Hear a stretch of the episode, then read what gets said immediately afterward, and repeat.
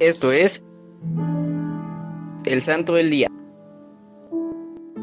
San Apolinar fue el primer obispo de Ravenna y el único mártir de dicha ciudad.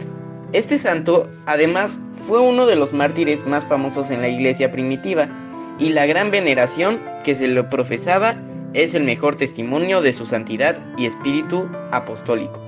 Debido a las muchas conversiones que logró en su ciudad natal, el santo fue desterrado por las autoridades. Entonces, San Apolinar fue a predicar a Bolonia. Pero de nuevo tuvo que partir al exilio y durante la travesía naufragó en las costas de Dalmacia, donde fue maltratado por predicar el Evangelio. Apolinar volvió tres veces a su sede y otras tantas fue capturado, torturado y desterrado nuevamente. Consiguió esconderse algún tiempo, pero fue descubierto por el pueblo quien lo golpeó hasta dejarlo muerto. San Pedro Crisólogo, el más ilustre de los sucesores del santo, lo calificó de mártir y añadió que Dios preservó la vida de Apolinar durante largo tiempo para bien de su iglesia y no permitió que los perseguidores le quitasen la vida.